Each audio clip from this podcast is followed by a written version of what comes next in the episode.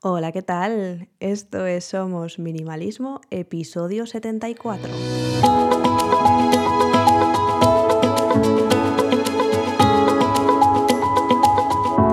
Bienvenidos una semana más. Yo soy Saray, quien está detrás de este podcast en el que hablamos de minimalismo y todos los cambios que puede traer a nuestro día a día para tener una vida con sentido, con propósito y centrándonos en lo verdaderamente importante. Y hoy, lo importante, lo importantísimo es felicitaros la Navidad. ¡Feliz Navidad! Hoy es día 25, aunque yo esto lo he grabado mm, ayer, que no se note. y, a estas horas pues estaré viendo la carita de ilusión de toda la gente que se ha quedado a dormir en casa y ha visto los detallitos que hemos preparado con tantísima ilusión y que Santa Claus o Papá Noel nos ha dejado en, en nuestro salón debajo del árbol.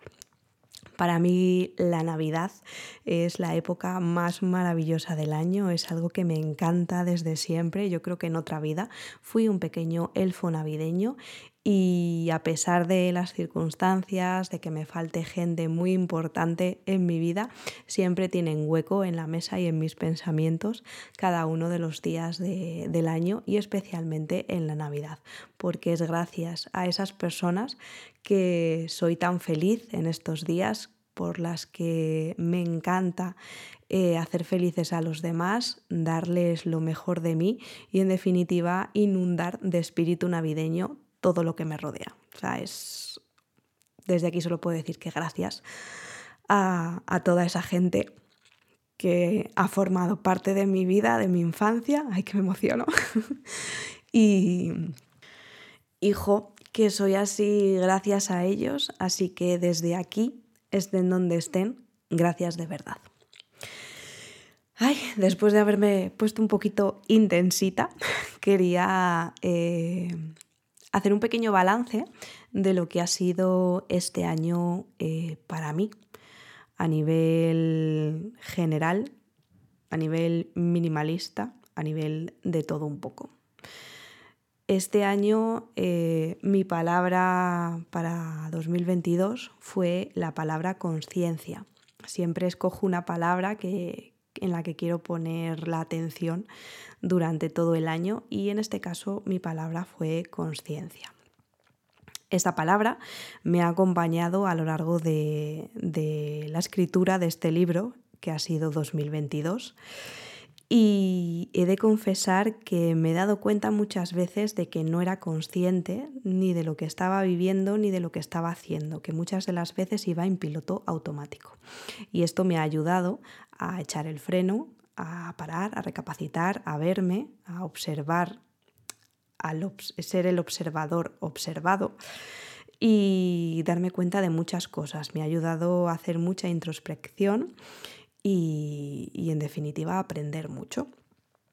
Este año nuevo que empiece tengo una palabra nueva, ya os contaré. Y, y, bueno, gracias a esta palabra, a la palabra conciencia, pues me he dado cuenta de muchas cosas. He bajado el ritmo un montón, sobre todo después de verano.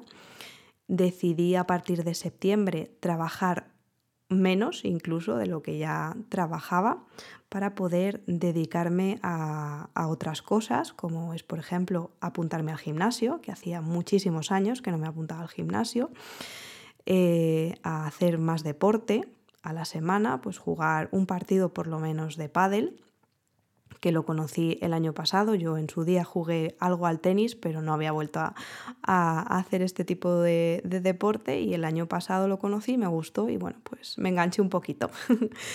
y, me está gustando mucho a, a meditar mucho más, a leer cantidades ingentes de libros y a aplicar lo que leo. Me ha dado tiempo a dedicar más a mi familia, a pasar más tiempo con, mi chico y con mi peque y con nuestra perrita. me ha dado tiempo a hacer una limpieza aún más profunda de las cosas que tengo, porque al ser consciente de lo que tengo y de lo que necesito, me he dado cuenta de aquellas cosas que no me aportan, que yo pensaba que sí, porque estaba en una onda diferente. Entonces ha sido como un cambio, un cambio de conciencia, valga la redundancia, en todos los sentidos. También he pasado por mis momentos... Eh, más complicados, que al final es de los que más he aprendido. Me ha visitado la ansiedad en algún momento determinado, más bien el estrés. De hecho, no sé por qué muy bien exactamente, pero hace unas semanas tuve hasta un tic en el ojo. Y, no sabía de dónde venía, he estado escribiendo mucho, he estado meditando un montón para ver cómo una persona como yo, que, que sí que soy un poco TDAH, pero que me considero una persona calmada y, que sabe gestionar su estrés, pues qué me estaba ocurriendo ¿no? para llegar a ese punto. Entonces también me he estado estudiando un poco para, para ver de dónde venía. Y no sé, en definitiva considero que este 2022 ha sido un año de, de calma, de bajar el ritmo, de ver aún más qué es lo que quiero en mi vida y trabajar por ello. Ha sido un año de, aprender a no depender de los demás, a no, a no molestarme mm, lo, lo que digan los demás y sobre todo, esto me lo aplico, a no juzgar a los demás porque cada persona, esto lo he dicho y me lo escucharéis repetir infinidad de veces, cada persona está en un proceso vital distinto, cada persona nos encontramos en un punto del camino diferente y las circunstancias de cada uno son distintas, por tanto no podemos juzgar que yo he sido la primera. Eh, cuando alguien dice algo porque lo está diciendo desde su propia experiencia y sus propios conocimientos, que no son los tuyos, o en este caso no son los míos. Por tanto, he aprendido eso a, gestionar, a gestionarme, a decirle a mi ego, no pienses eso de esa persona porque no sabes qué es lo que está viviendo, qué son las circunstancias que tienen. Y es un trabajo que me llevo para 2023 para seguir eh, profundizando en él. Y yo creo que a grosso modo eso es mi balance.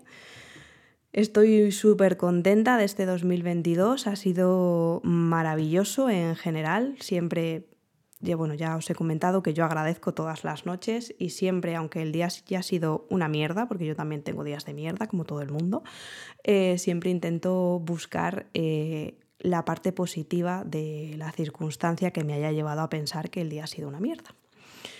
Y eso me ha hecho muchísimo, muchísimo bien.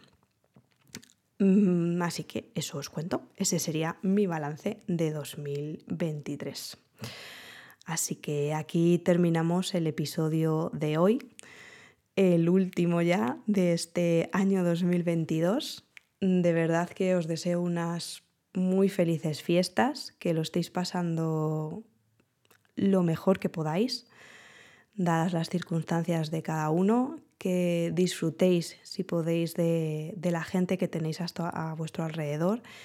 Y, y nada, que gracias por acompañarme durante todo este año 2022, que espero que me sigáis acompañando en 2023.